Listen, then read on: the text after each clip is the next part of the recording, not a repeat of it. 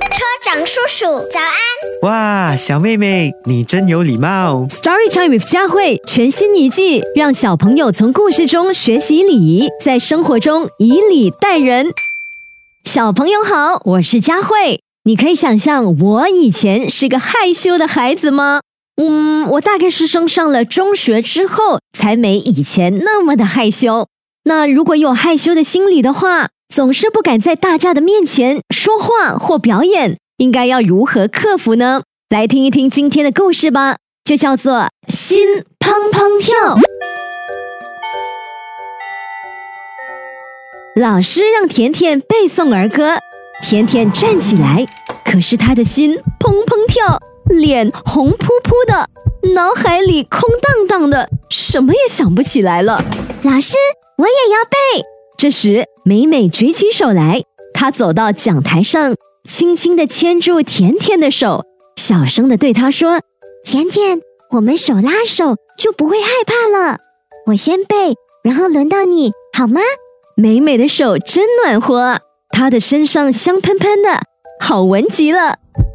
甜甜的心跳声渐渐稳定下来，她点点头说：“嗯，好。”美美面带微笑。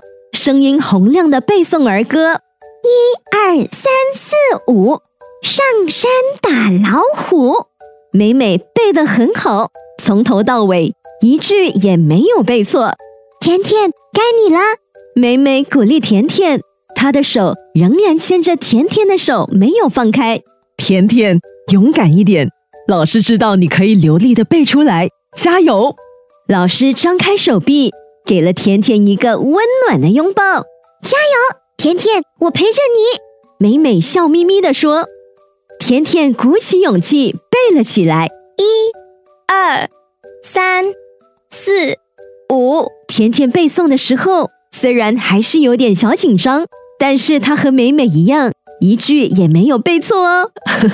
大家说，甜甜和美美背的好不好啊？老师问小朋友们：好。小朋友们异口同声的回答，让我们把掌声送给他们。小朋友们热烈的鼓起掌。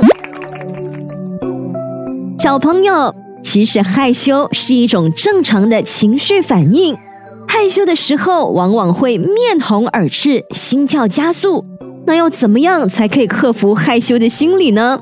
第一，可以多跟别人接触，广交朋友。通过交流，逐渐克服害羞感。二，认识自己的优点和特长，树立自信心，大方面对他人。三，学习各种知识，掌握多项技能，害羞感就会被自信心给取代了。所以，小朋友们，让我们一起加油！就算现在的自己碰到一些状况时会感到有一些害羞，但要记得。我们是可以一起克服害羞的心理的哦。更多精彩内容，请到 Me Listen、Spotify、Apple Podcast 或 Google Podcast 收听。